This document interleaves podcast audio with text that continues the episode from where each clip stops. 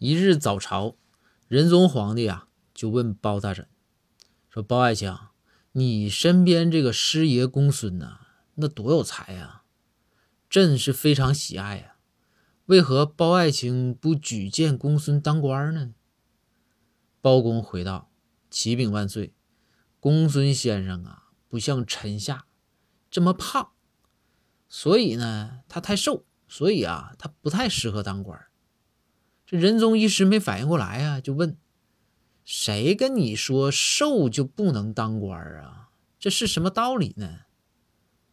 包公就回道：“万岁，老话说得好嘛，人轻言微嘛，说啥您都不信，见您又见不动，这当官他也没啥用啊。”这仁宗啊就笑骂道：“包爱卿啊，你这啊，回去没事多读书。”那叫人微言轻。